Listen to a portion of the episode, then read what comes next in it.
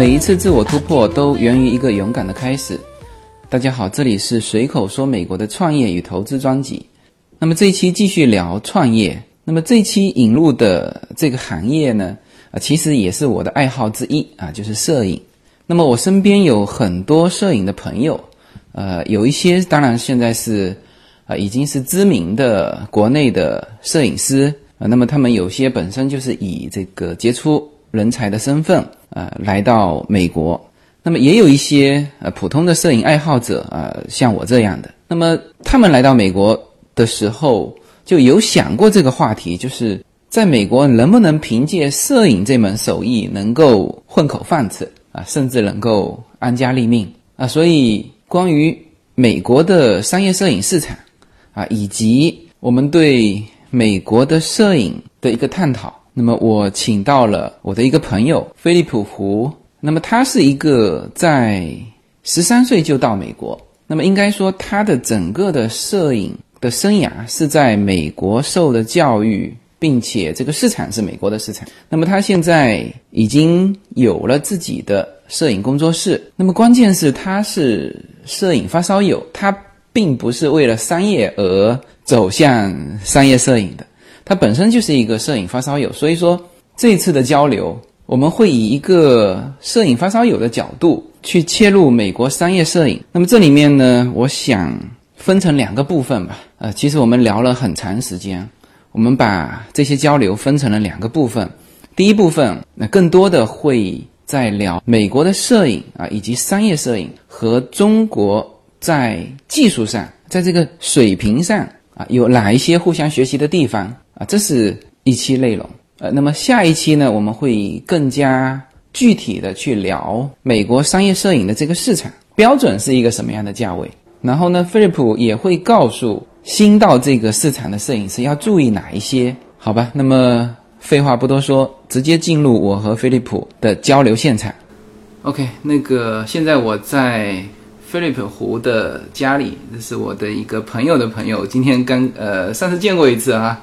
呃，那么。上次我其实印象就非常深刻，因为，呃，就是聊到摄影嘛，因为摄影我属于业余，确实，呃，今天来看了一下，觉得学到很多东西啊。OK，呃，这个话题其实我很早就想聊了，就是我身边包括我自己啊，也是喜欢摄影，然后呢，这个身边有蛮多的朋友。就很多他们，呃，到美国或者是两个层面了，一方面，嗯，也想和美国这边的朋友啊探讨一些摄影的一些技术上的一些探讨啊，或者是一些感感觉，呃，对，呃，还有一种就是，呃，有一些朋友也想了解美国这边的摄影的，啊，一些基本的商业摄影的一些这种市场啊。所以呢，今天我在这个胡小鹏，他的中文名字是胡小鹏啊，菲利普家里，呃，和这个菲利普一起来探讨。那么，可以先和我们随口说美国这个叫做创业专辑的朋友打个招呼。大家好，呃，我是 Philip，呃，中文名字是胡小鹏，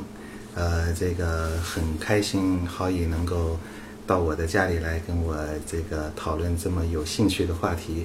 呃，这个那我们就开始吧。OK，啊，对了，还有一个朋友，呃，他其实上过我的节目，呃，曾经有一个节目是音乐发烧友的，就是音响发烧友的。来，Alan 也和我们的听友打个招呼。哎，各位听友，大呃大家好哈，我以前上过一期哈维的节目，讲的是一些音响方面的。事情哈，那摄影这件事呢，我跟因为跟啊小鹏是多年的好朋友哈，也一起共同的探讨过，然后现在呢也在一起做一些事情，共同的做一些事情。呃，本身来讲，摄影也是我们两个人共同的爱好。那今天呢，呃，很荣幸哈，哈呃，请到哈维来，然后我们大家就是跟听友一起呢，共同探讨一些，就是。呃，摄影方面的各种题材的一些话题吧，呃，希望就是说能够跟跟大家也进行一个交流。OK，谢谢。呃呃 l i p 你是十三岁就到美国对，九零年十三岁到美国，啊、这个那么也就是说，你的整个的摄影的感觉，其实是在美国完全在美国开始的对 OK 是的，你现在应该见了很多美国摄影的这种照片，是吧？嗯对各种风格的。对，相反是美国的为主，因为呃欧美的为主吧，这个呃风格上不太一样，但但以美国的为主，这个、嗯呃其他的地方的就相对少一些了。嗯国内的这个这个摄影作品有这两年看的就是近年是看的多了一些，之前呢，呃，能看到的很少，呃，可能你要去一些特别的论坛呐、嗯嗯，能看到一些作品，但也不是很体系的展现，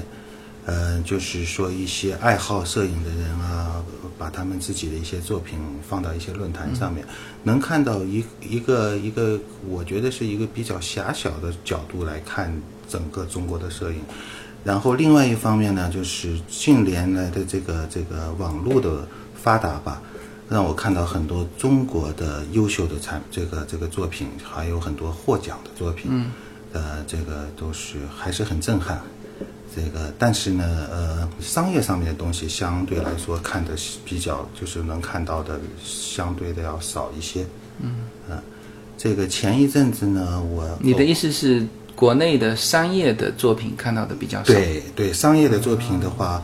呃，能够看到一些专业的制作的过程，这种这种方面就是要比美国少得多得多。嗯啊呃，但摄影可能是洛杉矶吧，也有好莱坞这么一个一个一个环境，一个大的环境呢，所以各种各样的摄影呢，我们都会。呃，有机会见到有机会见到，嗯然后还能够呃看到一些很优秀的人，嗯，每个每个摄影的分支里面都能够看一些很优秀人的一些制作和包括他们的制作过程，呃，都有很好的视频啊，或者一些一些这种 event 这种活动啊，你都可以参加啊，这个算是一个文化吧。这个、这个欧美这边的就是文化就是比较。呃，这方面是比较充裕的，我觉得。嗯之前前几天晚上，我们俩还在交流一个国内的一个摄影师，就是吕楠嘛，他拍了那组就是关于那个精神病院的那个系列哦，啊。不过吕楠也是成名很早很早了，然后他最早是说叫给山顶增加一米啊，就是这种比较比较实验性的那个。他而且他很早就已经是马格南的那个特马格南摄影社的那个特邀，其实他很国际化了。对但是我们俩人看了也觉得蛮震撼的，蛮震撼。国内现在也真是就是比以前的话，真对的他拍了一套这个疯人院系列这个疯人院的系列，全部是黑白的。嗯，呃，这个这个画就是说，嗯从他的摄影上面来讲呢，那就是相当的好了。这个嗯，各个方面都好啊。但是呢，我是就是很很灰色的感觉，嗯，可能是他的选择的主题吧，嗯，呃，比较灰色也呃，然后他选择了这么一个小众、很单一的这么一个视角来看东西的话，呃，嗯，我觉得呢，对他的了解呢也非常有限，嗯，就是因为因为我并不很了解他。呃，这个这个看的，我只能从他的这个作品里边了解他的视角，所以呢，像他选这么窄的一个东西呢，我就觉得只能看他的摄影是相当棒。那个他跟我们不太一样，毕竟他是做有点像新闻和纪实摄影的那个 field，、我就是那个题材。那我们更多的有一点商业，偏艺术一点点，偏商业一点点。对，就是这、这一块呢，就是中，你你你现在应该你看到更多的是美国这边的整个摄影，这个摄影有含了呃商业摄影，也也有这种艺术的摄影。那么你觉得目前呃这两边的风格的不同，或者说差距，嗯、能不能大致聊一聊？艺术上面呢，这个我就是呃简单的说一下吧，因为我可能并不很适合来讨论这个这个这个这么严肃的话题哈。嗯呃，说说感受就好。我的我个人的感受是呢，是从如如果是从摄影艺术的角度出发呢，呃，全世界都差不多，他们的视视角啊、水平啊，就是说摄影的手法呀，都是很艺术的。嗯啊，相反的，你能看到比较反差的地方呢，是在商业商业摄摄影上面。对，商业摄影上面，它可能比较比较更老百姓一些啊，或者它对于社会的影响的这个这个元素会比较体现的多一些。嗯，你好比说一个适合美国的呃这个广告的摄影，就未必适合中国。呃，反过来也是一样的。呃，嗯，所以呢，我这边是主要是观看的商业的角度的为多，嗯、然后艺术方面呢，相对来说要少一些。对，技术上也是要求多一点，反而是说，因为呃，毕竟做商业摄影的话，对技术的要求会高一点，因为新闻摄影主要的纪实类的东西，主要呢，它的 fo 它的焦点还是在讲一个故事。要讲的很震撼，用照片来讲一个故事，讲的很震撼。那我们呢，更多的是要把一个真正要表现的东西表，就是商，比如说是拍一个产啊，商业化，把一个拍一个产品，我们如何能把这个产品的特点体现出来，真实的告诉大家。如果是人像类的呢，我们也尽量就是说要把这个，就是让客人觉得这个人像是满意的，是漂亮的。啊，追求的东西不是不是特别一样，所以我们在对技术，比如在对呃整个的布光啊什么这方面放，会比如尤其是 Philip，他会在这方面的就是会放大部分的精力在整个的广场的设计，在整个的这个道具的这些运用啊什么这方面，我们会更加的注重一点。嗯，补充一点哈。呃，这个呃，简短的补充一点，这个如果是即时性的新闻也好啊，甚至通过，呃，就是你有几个要求，首先你得在场，嗯，嗯，你得去疯人院，你你得去战争现场，嗯，啊，你得在那个时空里边有要有时间，要有场地，你得在那里才能产生这样的震撼，才能产生这样的这个这个拍摄的结果。呃，你才能抓住那一个时空。但是商业摄影的话，你比如说我们拍拍一个球鞋，嗯，呃，我们相对来说这个时空是没有什么限制的。啊，你在一个摄影室里边，呃，你可以拍一天，你也可以拍一个月，啊，这个只要达到你想要的这个手法就可以了，展现的手法就可以了。但是这个明显对这种纪实拍摄是不可能的，他们受到了地区和时间的这个这个基本的约束。这里面几种类型啊，其实比如说这个人像摄影啊、艺术摄影，其实每个人都可以说自己的风格不同，就很难评判啊。就比如说中国这边的、美国这边的啊，他的他的感觉不一样啊。但是呢，我刚才看了你们拍的商业摄影的一些片，就基本上商业摄影它的标准有的，对，是的，是不是？就是说它拍的好和拍的一般，就普通人也能看得出来。对，是的，是的，而不是说你有有一些艺术类的摄影，就大家要么有各自的这种看法嘛，是吧？嗯，所以这个是一个可能比较能够拿出来。去拉开水平的，呃，看得出水平的一个，呃，比如说中国这边的，或者是美国这边的，呃，一个一个差距。对，它的它它的标准和它的着重点。中国最近其实前一阵子我碰到了一个叫做竹生摄影师，他的是做呃拍摄，呃，他在中国大陆，他好像在上海一个他呃一个一个工作室，他呢做了一些比较高端的，就是说。嗯，很高端的一些呃商业作品，我觉得相当的不错。嗯，呃，然后我还跟他这个聊了一会儿天，呃，这个跟他聊了一会儿天，也互相交流了一下这个这个这个中美的嗯商业摄影这一方面的呃简单的聊了一下吧。嗯，给我的感觉是中国现在的方式跟欧美的方式是很快速的在在把这个。这个差别，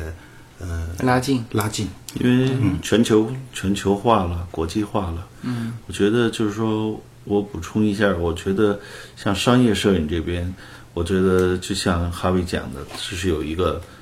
有一个比较恒定的标准的，好与坏，呃，你的体现，你如何来把这个你要拍的东西体现出来，其实是比较恒定的。我觉得全球都是艺术的东西艺术的东西，仁者见仁，智者见智啊。可能每个人想表现的东西不一样，用的手法不一样，你很难平面说谁更好一点。但是你的商业摄作品，哪怕是拍一个瓶瓶罐罐，那可以说，呃，一比较的话就有高下。嗯嗯啊，是的，是的，这个，但是商业摄影呢，它呃，在摄影棚里边呢，它是一部分，呃，相当一部分还是在后期，啊、这个后期呢，呃，当然了，也跟这个拍摄的这个阶段呢是，嗯、它是两个步骤，但它是一体的，中间你的一些手法呀，这个这个光和这个 shadow 阴影的这个嗯调配，这个时候呢，呃，有一点像做做一个光学实验的感觉，大概属于一种终极的光学实验，呃的这么一个精细的程度。呃，有的时候一个摄影师会为了让一个高光或者让一个阴影的一个关系达到他想象中的，他要花几天甚至几个星期的时间在摄影室里边这个工作啊，寻找，他就要寻找。举一个例子，呃，十年前，呃，手这个 iPhone 的手机第一版，大家还都记得长什么样吧？那个时候呢，呃，有一个摄影师呢，他他是在一个杂志上面叫 MacWorld，啊，当当时是一个很权威的这个这个杂志，在现现在还有没有？还有 还有，对，在 MacWorld 这个封面的那个手机就是他拍摄的，他大概算是这么小小的一个一个手机，他大概十几盏灯打下去，嗯，磨了半个月才磨出那那一张照片来。所以呢，它每一个阴影、每一个高光都要经过经过他的他的这个揣摩啊、测试啊，达到他思想中的那个模具的样子，嗯，然后才能进入后期。你说的就是苹果的第一代的那一款手机的最后作为官方的那个照片是吧？，在 MacWorld 的封面上面，啊在那个杂志的封面上面。，OK，所以呢，那个时候呢，也是我比较早，嗯，刚刚开始接触这个呃摄影吧，就是商业摄影，嗯、看到的一个案例，就是从那里呢就学习到了，学习到了一个摄影师他是怎么解决问题，嗯，呃的。我当然了，这个要经过一个漫长的学习过程，才能够才能够有一些心得吧。但是，但却是看到了一个一个已经走过了的的一个成功的摄影师，他是怎么解决他的问题的？我之前因为我我其实也蛮早玩这个单反，大概零八年吧，哦那现在也呃十年了也，十年了，对。嗯那当然，这个是业余爱好嘛，就是基本上拿来做这种叫做行走摄影，就是 拍拍拍风景啊什么的。那我看过国内的呃这种摄影的书籍，嗯呃摄影的书籍教你怎么摄影的，嗯然后呢也看了一本应该是美国这边的嗯书，我就发觉这两种书啊完全不一样。嗯就国内的教你摄影的书，就是到机场啊，到哪里很多嘛，嗯，它其实基本上你只能把它当成单反的说明书看。啊，光圈啊啊，对，就教你这些，这个快门啊，这个就没有人提到这个照片的形成，嗯。是吧？然后我看那个美国人的那个摄影的那个书，他其实第一件事情就叫你，就跟你讲，就为什么会产生这个照片。嗯呃，这个一听我就懂了嘛，就是比如说我们现在说摄影，摄影现在当然就是很快速的能够形成它的这张照片，但是它某种程度上和那个画画还是一样的，就以前他画画等于是一张照片嘛，他想把它画出来，他不会随便画的，是吧？他在画之前他就想过对，对我要画成什么样的。是的，是的，然后你你一看那个，嗯，像我在阿姆斯特丹的那个梵高呃博物馆啊、对，因为我们当时住的就在它旁边嘛，然后我还去了两次，我就发觉什么呢？就是他的那种构图，梵高的一些画，他曾经在他的地下室的墙的，就是楼梯下去墙的这一侧放了一张翻过来的那个螃蟹，红色的、啊。那我那时候用余光扫过去，因为我们人是正常要走下去嘛。嗯。然后他其实那个地下室是放了非常多模仿梵高，或者说梵高这个派系的学生的，嗯，这个作品，嗯，或者说是这个派系的其他的成名的，嗯，这个人的作品，嗯。但是呢，我走了一圈，其实给我留下最深印象的还是那个翻过来的那个螃蟹，螃蟹，然后当时是用余光看到的，然后我转了一圈又去看那个，果然那一张，只那那整个地下室好像仅有的几张是梵高的，那么那张就是梵高其中的啊其其中之一，就就是是他的风格，他的东西的形成，他为什么要画这个？那现在像摄影也是，就我们为什么要拍这么一张照片？你当然不是说随手拍那个手机里面的图片很多，就是当我们真正说到摄影，要出作品的时候，应该第一件事情要教大家这是个作品，而不是你怎么样把它拍下来，就是不是说那种摄影说明书。嗯嗯。所以在这一点上，呃，是我第一次感受到说，哎，老美思考问题的时候，他是是这么思考的。至少出的这个书，包括他说到说到时间，嗯，这个是其实是跟这个这个这个快门的呃应用，比如说，如果是这个千分之一秒的时间，嗯，那它的画面是这样的，嗯。呃，如果是这个六十分之一秒的时间，画面又是另外一样的，啊，就是把这个时间给缩进去了，就是它整个的对于这个摄影的思考，还是我至少从这本书里面我可以感受得到，那啊，那是一本不错的书了。啊对，这个是的，呃，这个一般我们说要做商业摄影也好，无论是造人还是造一个产品，嗯，呃，都要做一些思考，嗯、就或者一些呃 homework 一些功课吧。对，呃，比较好的例子，我就举一个产品的例子吧。如果我要造一个某一个产品，你好比它出一个一个瓶子，啊、它用瓶子来装，或者它用嗯或者一个品牌，那首先呢，你要熟悉这个东西，你要你要你要熟悉这个品牌，知道它的历史，这就是我们每个摄我们每一个摄影师接到一个案子都要走过这样的一个过程，要要做一个充分的了解。做完一个充分的了解呢，然后呢，你可能还会跟他们公司里边的这个 art director，就是他们公司里边可能有内置的这个美术的这个部门的美术总监，对的人员哈，或或者总监，你要告要跟他们来回的开会，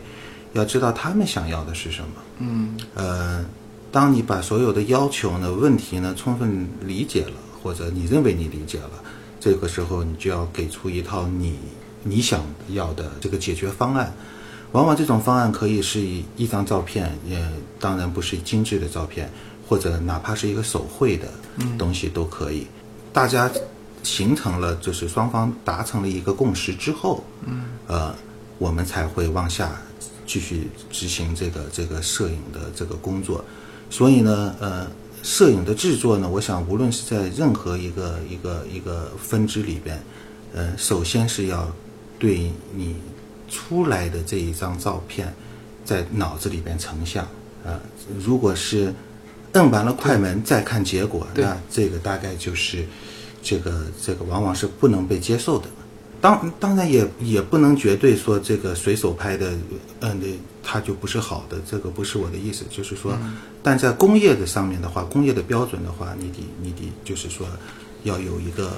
一个从头到尾的一个计划，呃，你在每一个照片的前面，你要充分的了解这张照片是不是你想要的，你的脑子里边要先有一张，已经有一一张照片在那里了。但是现在来讲，呃，一张照片哈，即使像小鹏刚才说的随手拍，你是可以剪裁哈，但是正规的摄影来讲，你应该，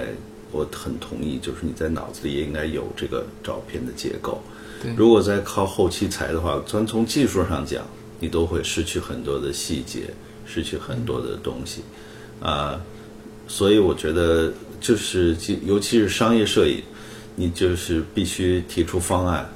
而且要提出，其实是其实我觉得像室内的摄影的话，尤其是室内摄影，它其实更最重要的是摄影师的头脑，嗯，做好这个光场的设计，整个的把这个故事讲清楚。And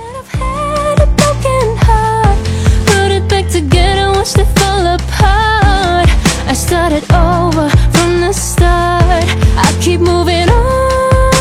and on. OK，那么刚才呃聊了一些商业摄影，嗯、因为呃比较直观嘛，因为我刚才一看照片，你你如果说嗯呃艺术摄影，或者说单就一个风景或者是物品的。这个摄影作品来说，就是各有特色，就但是商业摄影一看就看出来。对，它有一定的标准。就你刚才那几张照片，我就算是以前在杂志上看到，那我是觉得也算是，好像更多的是呃国外的这种杂志上对国外的杂志能才能看到那样的一一瓶。你你刚才说了，就是呃可口可乐的瓶子，你是随便拿一个瓶子过去测光的吧？是吧？是的是的对，它就能出那个效果。所以这个是商业摄影，就是一看就看出来。然后其实呢，我也想，我想可能很多国内的摄影爱好者也想了解说，比如说就说摄影作品，嗯，那么美国的摄影作品，那么它毕竟这个玩玩的时间比国内的久嘛，是吧？它一定在水平上。呃，经验上经验上会比国内的要多，积累的多积累的多。那么你觉得你对美国的这个摄影作品，你自己印象非常深刻，或者说值得拿出来分享的，觉得国内的这些摄影爱好者在这些方面应该更多的了解的？我可不可以先说两句？嗯，我觉得哈，就是很多技术上的问题，我们也碰到过几个国内来的科班的这种，嗯、技术上很棒。呃，我觉得呢，他们现在的学习的东西也是从西方舶来的，嗯，而所以我觉得呢，他们又是这种正经的科班的这种受过很好的技术训练，其实，在各方面来讲，就像小鹏刚才讲的，已经是国际化了。只要是你认真，只要是你，呃，经过了严格的训练，都可以做得到。我觉得美国这边的，还或者说欧美吧这边的，我刚才在跟小鹏，啊、给小鹏看了一组照片，嗯，他们现在的商业作品，我觉得呢，还是一些从应该是说跟中国最大的区别是文化内容上和文化内容上的区别，可以说一种在先锋探索方面的区别。比如说，我们国内现在看到很多商业作品呢，我大部分看到呢还是说有点像写实主义的那种东西，拍的非常的技术上没有什么好挑剔的，人家使的器材也是国际一流的器材，这都没有什么好挑剔的。但是西方呢，它毕竟有摄影这个东西是西方的东西，嗯，最早就是西方的东西。他们其实，在摄影上跟绘画走的是同样一条路。嗯，比如说，他们对现实主义的东西，到了五六十年代，甚至在上个世纪初的一九零几年的时候，就开始唾弃。他说：“我为什么要表现它像一个实物来反射？我可以用现实主义、现代主义的方法，那包括达达主义、虚无主义、解构主义、立体主义，他把他他的其实他的绘画跟他的摄影的理念，都是在一种在哲学的思考和文化内涵的基础上。呃，所以你在这边看到的很多的商业作品，现在他也把这些东西融入起来了。像我这几天正好在看达达的主义的东西，达达主义原来我以为只有绘画，结果后来发现有摄影。他摄影师达达主义本身一点就是说，你以前他的最最宗旨的意思就是说，你以前说的都不算，我完全不听你的，我完全摒弃你的这套东西，我就是按照反方向来去思维，去创作。他们就是说，但是你有这个思想还不够，他们怎么样来融入这进去，而且还怎么样？因为商业作品，你首先你是要去做商业用途的，你怎样表现了这种新的这种构图和技巧，又同时不要让它失去商业的用途。所以我觉得这在这方面可能是，我觉得中国如果是在做做这种商业作品的时候，应该思考，因为你首先要读书，要把、要理解更多的一些文化方面的内涵和一些各种的就艺术潮流的思维。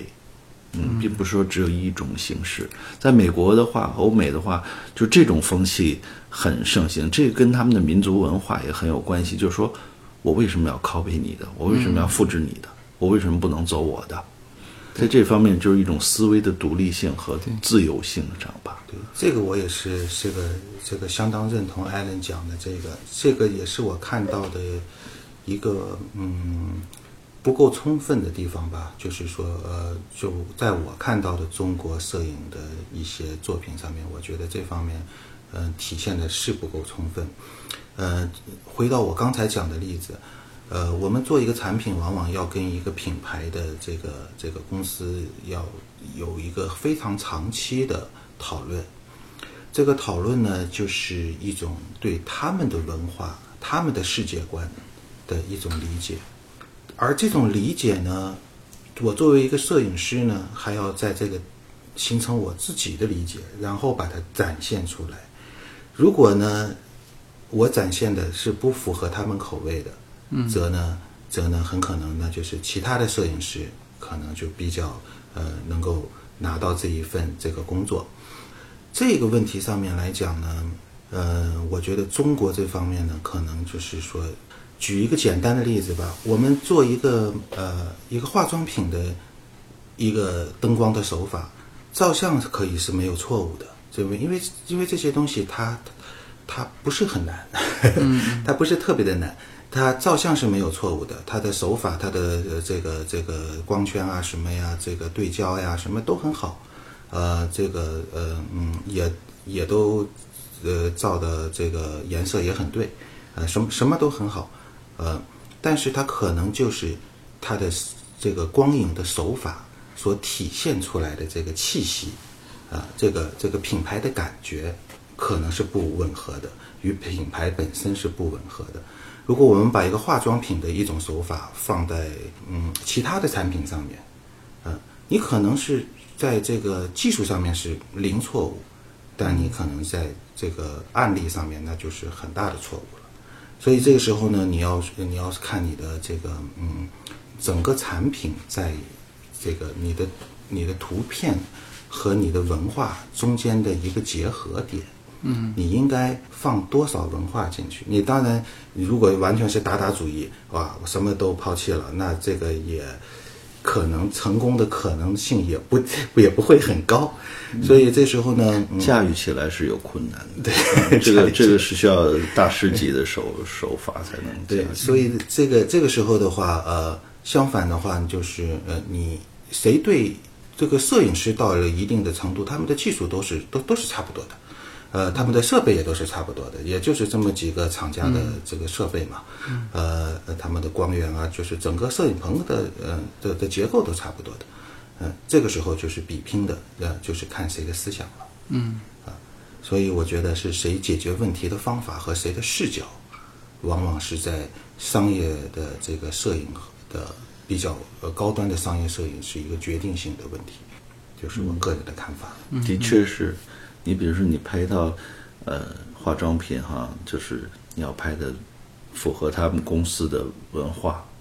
和他们的传承。比如说化妆品通常的是给女性用的多，可能就是在色调上，在在整个的气韵上要柔美一点。但是我们那次也看到人家拍哈雷的机车的，嗯，那那种光影打出来就是简洁明快、刚劲硬朗，因为这符合一个摩托车公司的它的形象。所以在这方面来讲，我特别同意小鹏说的，你真的要了解这个企业的文化，然后替这个企业宣传，因为你是商业摄影，你要替它宣传，你要跟它的文化的走向是吻合的，否则我估计，如果你不吻合的话，恐怕连这份 job，连这份工作你都拿不到。嗯、我刚才看了你家里的刚才拍的那一组小，我看你们是各种的头都玩哈，这个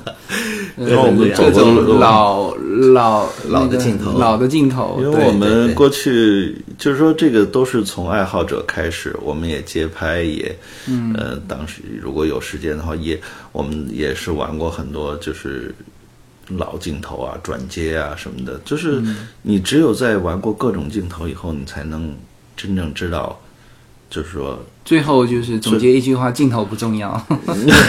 那不一定。对他有一定对他要有兴趣嘛，对他有首先对其实兴趣。其实不是镜头不重要，而是说室室呃，可能在室内的这种摄影里头，镜头不是最重要。啊，这但是在室外来讲，你要你要体表现一个东西的时候，你一定要知道你现在使的是什么镜头，因为不同的镜头给你的感觉是出来的出片出给你的感觉是完全不一样的。有的就是。呃，偏冷一点，有的可能就是偏冷一点，但是细节很很精细，呃，黑是黑，白是白，里边层次非常丰富。有些镜头就是很柔美，像切奶油一样的漂亮的不得了，就是每个色彩油油油油的那种感觉。反正你一定要知道你在使什么东西。那这也是如果有时间的话，这是很好玩的一件事情。呃，如果呢从商业摄影的角度上来讲呢，那这个这个我讲的，就我将要讲的这个，可能大家都已经了解了哈，但我觉得比较重要，所以我补充一下。嗯，我们从一个呃呃比较广角的这个这个焦段开始，一步一步的往前走，一直走到好比说两百毫米端，呃，因为超过两百毫米的镜头呢，可能很多人也不太用，太太太大了，太重了，这个，呃，所以呢，这个这个时候呢，那我们那我拿一个一个比较广角的镜头走到你的面前，拍一张照片，然后呢，跟拿一个两百毫米的镜头呢，我退到后面，长焦，嗯嗯，长焦，然后呢，同样拍一张照片。嗯，那这两张照片呢，我们也许说，我们不考虑它的颜色呀，也不考虑它的这个虚化的程度呀，我那这两张照片的差别是什么？嗯，呃，我想作为无论是人像啊，还是这个商业的这种产品啊，呃，它有一个压缩感，嗯，这个是我很想要呃提到的。呃，欧美的人呢，他的五官呢比较比较突出，他的鼻子都很高，嗯，呃，他的呃他的这个额他的这个眉骨，这个叫什么骨？就是眉骨、啊，眉骨。眉骨呢，他的眼睛比较往里炫，嗯，就是这个这个比较深。而这种时候的话，这就是为什么外国人喜欢拍摄的时候，他喜欢用一个比较长焦的这个这个焦段来拍摄大头。嗯。啊这样的话，他把他的鼻子压小了，啊，把他的这个这个这个眼睛的这个这个 feature 呢，嗯、这个不不那么明显化了，啊，所以呢，一般我们看所有的这个这个外国人拍摄的外国人的照片，大部分都是在两百毫米端的，呃，因为它我们需要这种这种这种压缩的效果。嗯，呃，反过来呢，如果你拿广角来拍同样的一个一个一个 frame 哈、一个大小，它不但没有压缩的效果，它还突出了这种、这种这种这种鼻鼻子变得更大了，眼睛变得更深了。广角会突出中心部分。所以呢，我们从从这个广角到长焦，我们选镜头的时候要考虑到它它的压缩的这个这个因呃因素在里边。嗯，这个就是我唯一想讲的，就是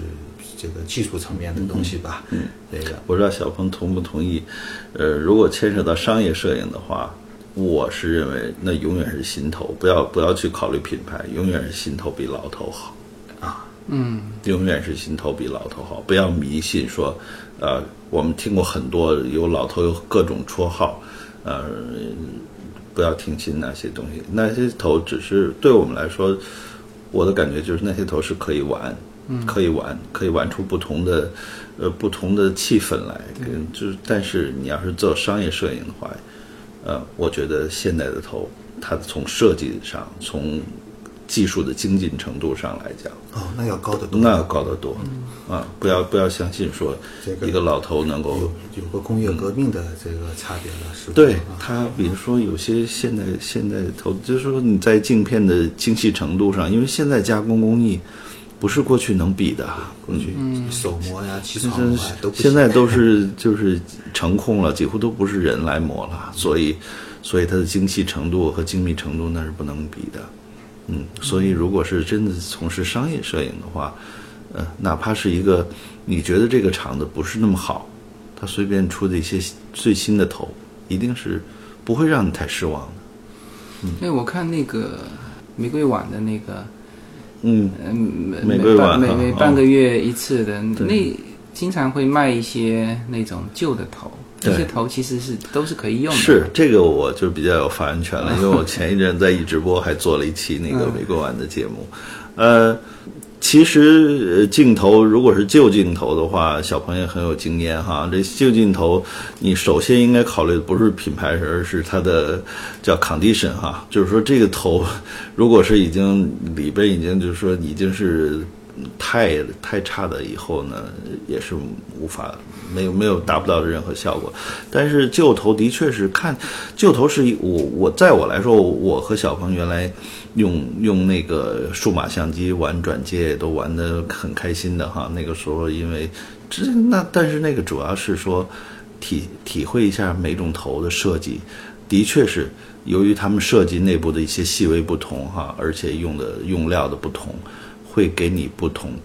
同样一个场景会给你不同的体验，挺好玩的一个过程。但是就是说你在淘旧头的时候，首先一点，你要先读书，不能说冲过去就别人说什么就是就是什么，你要先读书，了解它的结构，呃。另外一个也要看这个头，如果它经过了几十年以后，这个头没有被好好的保养和养护，那你买回来只能是看了。嗯对，它就是一个摆设。摆设，对它这个，嗯，因为因为现现现在的技师呢，很多对，就是他已经，呃，年龄上面已经，嗯，不能够执行了。他当年五九，他五几年、六几年，甚至四几年、三几年的镜头，它的这个结构啊、清洗啊，这个，嗯，你把它要拆开清这个清洗完了，再把它组装回来，这样的人能够。这样的技师已经不多了，很少很少了。有也蛮昂贵的，在美国。对，在美国也非常昂贵，所以呢，呃呃，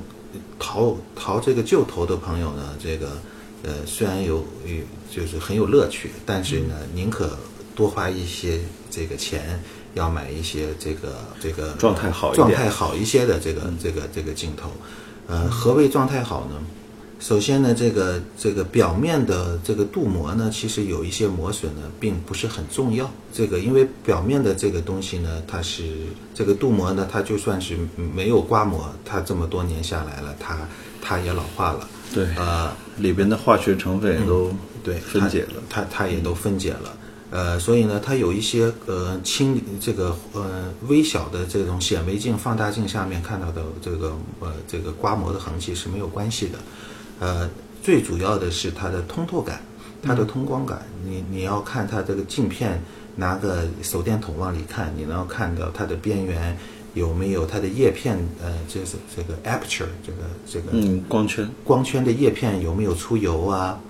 呃，这个有如果有出油，有没有粘到前后的镜片上面啊？有没有这个有 fungus？呃，霉菌。就霉菌有没有发霉菌啊？它这个像这些东西呢是比较难处理的。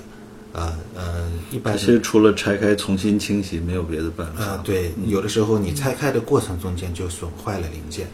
损坏了零件呢就比较难以难以修复了。另外，老技师他们都有一套完整的资料。你比如说拆一个徕卡镜头，他有一套完整的资料，他知道装回去时候镜间之间的比例，这种东西是一点不能疏忽的。疏忽了一点，你装回去了，这个镜头也是个废物。就是说这些东西是非常严格的一东西，不是说我心灵手脚拆开了就能装回去，因为镜头太精密了。呃，这种要叫我们叫老法师才能才敢才敢碰的东西，所以所以尽量避免找到这种病呃生病的我们叫生病的镜头吧，因为嗯老法师找到他他拆开来清洗清洗还可以卖，呃，你不行，你拆开来可能就是你再装回去就不是这个镜头就不是那原来那个镜头，不能用了。那这个就是说，作为一个收藏爱好啊，作为一种玩法，那那很好玩的一件事，对非常嗯。非常有老镜头，有的时候你也可以体会到它历史感，就像有一些德德制的老镜头，呃，已经五六十岁了的一个镜头，经经常的你拨动它的光圈和那个距离的那个距离的那个圈的时候，仍然有一种像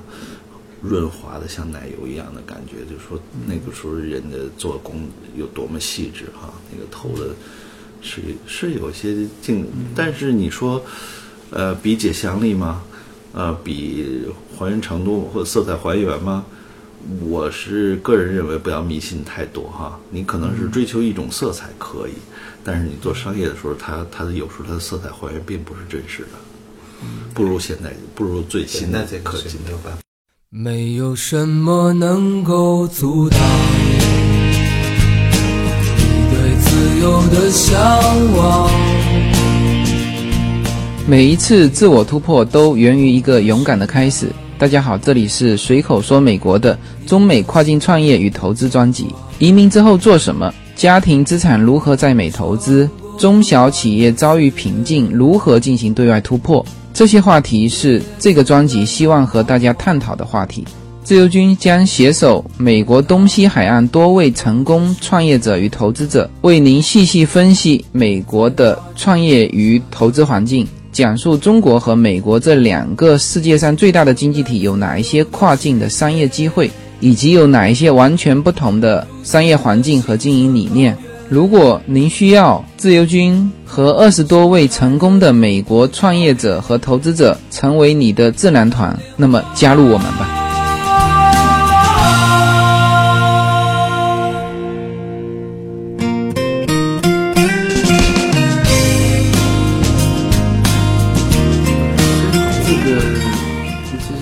个摄影入门的话题啊、嗯，摄影入门的话题，这个就属于，嗯、其实一直争论了。这个反正相机离刊派和佳能派啊，那我是离刊派，对。因为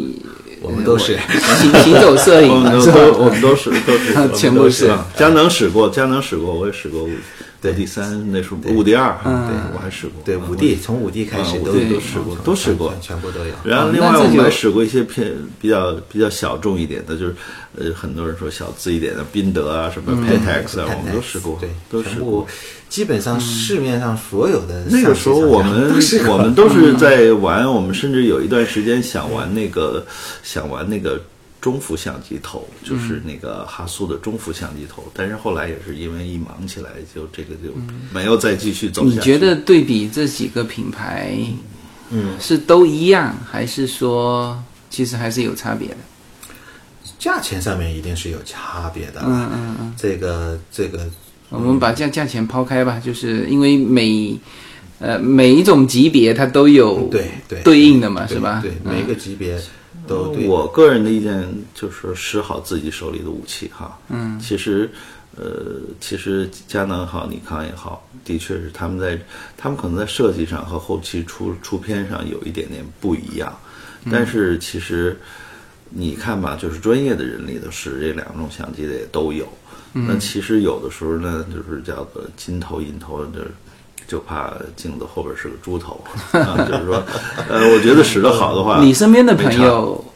嗯、用哪一种机身的多？我现在觉得佳能多，是不是？嗯，佳能多吗这个这个，我现在身边玩摄影的朋友也越来越少了。对，现在都是手机派了。但我呢，其实我对每一个这个对摄影有兴趣，他刚刚入门想买一个相机，我呢唯一的要求就是说，你买一个你自己喜欢的，你看了它摸了根本不知道喜欢什么。对，就是说你看着他喜欢的，就是说这个外表吸引你的，啊、这个相机的外表吸引你，让你能够，你好比说我们觉得徕卡相机很很漂亮，嗯，啊、那如果那如果价钱不是问题的话，那就去买徕卡，因为你它呢，你拿在手边的话，它很漂亮，它甚至是一个 fashion accessory，就是，对，这个好处就是说，我们嗯、呃喜欢摄影的第二步就是说，就是喜我们喜欢完了，马上你就是说要拍照的，你不拍照的摄影怎么叫做喜欢摄影呢？但你很多人就会觉得说，如果他手里一个相机，他很喜欢，他就会多摸它呀，对多多使用它，增加它的使用的这个这个几率，呃，所以呃，我觉得呢，这个是是是是很重要的。呃，像我个人都给自己养成一个相机，呃，在大多数时候都不离开我的这个皮包。嗯，呃，就是我出门要有要携带相机。但是这个呃，我其实现在也困扰我哈，这个 我的机身再加上头太重了很重，太重了。就不仅仅是说你现在出门就带，你可以很很难携带其。实现在就是记者也都会携带一架就是比较好的小相机小相小相机小相机啊。现在因为你在抓拍的时候，有时候你真的来不及，就是从口一个口袋相机是最好的。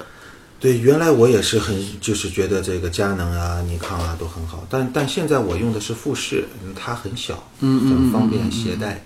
呃，这个呃，如果我还需要更小的，我可能会考虑这个这个 Micro Third，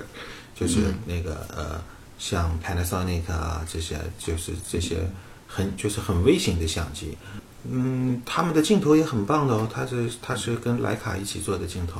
唯唯一的就是说，如果有些地方就是说，的确是单反还不能被取代哈。目前来讲，但是我觉得将来的趋势是单反会逐渐的，就是会因为体积太庞大，但是但是单反现在呢，在全画幅的领域的确有它的一些先天的优势。那尤其是一些专业的摄影记者什么，他离不开这些东西，比如体育摄影记者什么，他的连拍速度对，它的高感。那这些东西可能呢，在就是这种叫 mirrorless，就是说这种无反的相机里呢，它可能还要再追短追赶一段时间。但是随着科技的进步，我觉得这只是一个就是说距就是相距越来越短的一个过程。我是觉得单反可能会会将来会走出走到一个头，也许就是这样的科技的进步就是这样子的。但是单反的目前来讲，一些就是至少拍孩子，他一直在动的，我感觉好像他在高感和连拍速度上还是有一定的优势的，尤其为这就是为什么你到到那种你到 NBA 赛场去，他们都是单反，因为什么？的确在连拍速度什么这方面，呃，可能无反相机的最大的好处，最大的好处就是便携，但是有些时候呢。它现在体积太小，它的可能我们在科技进步上还没有进步到那个程度，它可能，但是这只是时间问题。刚开始出无反的时候，我们谁也没把它当回事儿。嗯，但是现在来讲，它的确是一回事儿。即使在你在很多的专业领域用到它，也完全不输给任何的机器。呃，话说回来，尼康和佳能这两派，我是觉得，就像我上次说的说的说一个音响一样，很多人说买了一个五万块钱的两一对喇叭，说太难听了。但是有一点，这个我说这个这个厂子在这个行业已经五十年了。嗯，如果它的旗舰机喇叭做的这么让你说的这么不堪，它早就不在了。它早就在这个，它没它的江湖地位就指望它一个旗舰。徕卡和佳能也是一样，如果他的顶级的他的顶级单反是有一个孰强孰弱，弱那方早就被淘汰了。我是觉得他能有，他能立立在江湖上。说白了，不是人家做的不好，是你好像没使好。更多的时候，应该从自己是不是在真正把这个基础打好，把这些理论掌握好。在一个阶段买一个阶段的设备嘛，你入门阶段就买入门设备嘛，呃，专业阶段就买专业的。像我现在，呃，我也就是说，嗯，一些我不触碰的摄影，它再好的设备，我也不会去购，我也不会去购买呀、呃，除非是一个需求对啊，除非我嗯，我的生意呢，就是说，除非我有很多这方面的这个这个这个需客户需求了，我才会去去去去考虑一些呃呃呃需这个需求下面所需要的设备。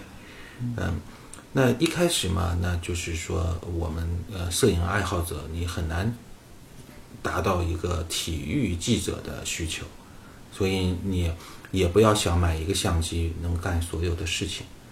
就是说在在某一个阶段呢，你就用某一个阶段的相机就好了。啊、但是嗯，我我是觉得呢，有一些小相机呢是它的卖相也很好，性能也差不多，这个这个就可以了，就可以了。呃，这个英文有一有一句话，就是中文我不知道怎么怎么翻译哈，他说就是所有玩相机的都是 date the camera, marry the lens，、就是说跟跟相机约会，跟跟镜头呃结结婚，就是有这么一句话。所以呢，呃，镜头相反来讲呢，我你好比说你买佳能也好，尼康也好，你可以买它一个最便宜的、最便宜的呃机身就可以了。如果是、是是入门，但你可以挑一个比较好的镜头，嗯，啊、一个比较好的镜头，呃，嗯，我个人是建议从定焦开始，啊，从定焦开始，因为定焦呢会呃会真正会训练到一个就是会呃很快的把一个人带入一个摄影的这个浓厚的兴趣里边。如嗯、变焦的话，呃，相反，呢、有有一定的阻碍，哎它，呃，它你它使使定焦的时候，你自然就在练构图。对你的你的构图啊，你的一般我们讲摄影到后来，我们很难说，我我我我这个是在四十三毫米拍摄的，所以呢，摄影到最后它只只会留在几个焦段，呃，这个二二十四毫米，二十八毫米，呃，三十五、五十。呃，八十五，呃，这这个幺三五，它只会在这些固定的焦段上面做，所以呢，你当你要有一个镜头感的时候呢，你要从一个固定的焦段开始着手，嗯，啊、这个时候你的你你对你的镜头要充分的了解它的性质，让这个时候才会让你看到了一个画面，举起相机来的时候，你摁下快门，那个画面，相机里面的画面跟你看到的画面距离不会很大，得心应手，这样。而且定焦有一个最大的好处，它可以在一个不大的体积里实现很大的光圈。这其实对一个摄影的人来讲，是大光圈是非常需要的一件事情。很有乐趣你变焦如果是想实现 f 一点四的话，那个变焦我告诉你，你拿都拿不动，那个就那就是那就是一支大炮了。啊，你拿都拿不动，那是一个火箭筒的级别了。呃，但是你在在定焦来讲，五零焦段也好，八五焦段也好，现在实现一点四的最大光圈，嗯、那是非常容易的一件事儿了。现在不是什么太太高难度，每个长度可以做得出来。但是变焦，我还没看到变界有 f 一点四，我看 f 二已经是恐怖的不得了了对，有有 F 二的，，f 二已经是恐怖的不得了了。它大的很大很庞大，那完全不适合，不适合举着拍了。已经是你没有一个架子，没有一个助手帮你扛，那那几乎是不可能了。OK，呃，那么今天晚上是很高兴在这个小鹏家里，我们应该算是我算业余了，那他们算是发烧友，这个来和大家一起来聊这个关于摄影的方方面面啊。那其实当然我们很多事情有一个逐步的过程，但是这里面我是深有体会的是什么？就是说，如果别人告诉你，就是把他的一些经验和一些呃都告诉你，就是其实你会少走一些时间，这是一方面。你比如说摄影器材，那么我当时最早就是一步一步来，就是买狗头先开始，机身反正知道大家都不必呃，就就是比如说 D 九零啊，那我那时候就 D 九零刚刚上市，我正好赶上了，然后去西藏，呃，这个全车全是 D 八零，嗯，只有我是第九我，我就使过 D 八零，D 八零很不错。对 CCD 对啊，，CCD 的，因为我那时候就是它刚刚出嘛，啊，全全车都是 D 八零，那说明而且全是离看，就是出去拍那个风景的全是离看。但是呢，我那时候就逐步来嘛，就买了狗头。现在我们家剩了一套的狗头，因为当然有人把它卖掉嘛，那我也没卖掉。然后当时其实我就听别人讲买定焦，就是，但是我觉得变焦用的舒服，因为那时候方便方便。实际上现在回头来想，我如果真的能够一步到位，嗯，好的定焦上是吧？那就是少走了，就是至少我那班那些这个我我大三元全有，是吧？那这些东西就剩下来。我如果一开始玩定焦，那这些全剩了，嗯，这是一个我的感受了。大三元的长焦还是可以留，长焦方面，因为定焦的话做长并不容易，对啊，并不容易，对，定焦做长很你贵。啊，你要有什么，就是两百、四百啊，什么这些都是很蛮好的头。我我用过，你在呃，反正但是呢，我我我我同样的，因为我是从呃很早玩胶片开始，那时候没很那时候几乎没有变焦的时候开始，我一直觉得其实你从摄影开始，从一个五零头开始是一个特别好的开始。嗯，我是有这种感觉。广角比较难把持，呃，这个五零如果还太宽的话，那你就再窄一点儿吧，从小品开始嘛。呃，小品也是一个很有乐趣的这么一个一个一个摄影的方向，呃，就再窄一点儿，然后呢，你呃没有大光圈也不要紧啊，因为你你有九十毫米、八十毫米这个这个焦段，它已经这个呃呃主题和后面的这个分离性已经很强了。嗯嗯定焦五五零八五焦段，很早以前，几十年前，人类就可以做到 f 一点一点八左右了，其实都已经足够足够用了。嗯，这个光圈不要太大，这个光圈太大了，全开还是很不好的。它这个照片很很 boring，就是就是说很、看起来很无聊，后面都是虚的。嗯，呃，一这个全开也比较肉，嗯，它不是很当然它锐利度也会锐利度很差。呃这个，因为我我个人觉得最无聊的照片就是就就是一个大光圈，虽然它可能呃挺好玩的，效果好，一看一看效果感觉好。但但是你看第二眼、第三眼，你就觉得不想再看他一眼了。嗯，呃，这个一般我们拍风景也好，拍人物也好，我们希望给一些给一些背景嘛，给一些环境嘛。呃，这个这个环境的话，你可以这个很好的光圈就是五点六啊、f 八呀向上。嗯其实太大的光圈完全用不着。其实你即使拍一个肖像，说实在的，你也不希望你只拍清楚一个鼻子，而到眼睛已经虚化了。对，你还是需要一定的精深。嗯，其实你不需要开到最大，很少需要那样开到最大。你需要一定的背景和一定的景深。我是这样认为。OK，那么这个是叫做摄影器材啊。嗯这个如果是你总有一天会领悟过来，然后等你领悟过来的时候，你就会发现前面剩了一堆的垃圾了。OK，然后呢，还有一个，其实今天聊的蛮多的，就是就是作品，嗯，啊，就是作品，商业作品一眼就可以分出好坏。那么艺术作品啊、其实这里面呢，就是有一些这个叫故事。嗯，我我总是好的这个摄影作品，我总是能够看得到背后的这种，就是甚至有些情感的流露。嗯啊，所以就这个是一个极致的东西，就像嗯、小鹏今天聊到的，就是美国这边的一些摄影，对对对。他想把什么东西体体现进去，啊，我觉得这个呃，应该说随着大家慢慢的玩这个摄影，其实终究一天会和欧美的整个的摄影水平